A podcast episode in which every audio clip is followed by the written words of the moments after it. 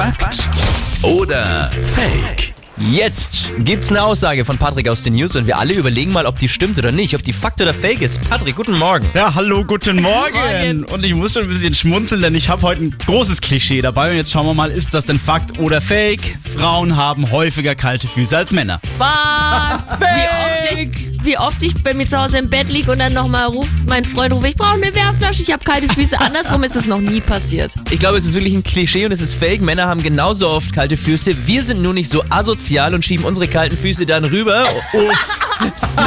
zu den Frauen unter die Bettdecke. So Ich würde ich das frag sagen. vorher aber. Ah, Frauen haben häufiger kalte Füße als Männer. Fakt.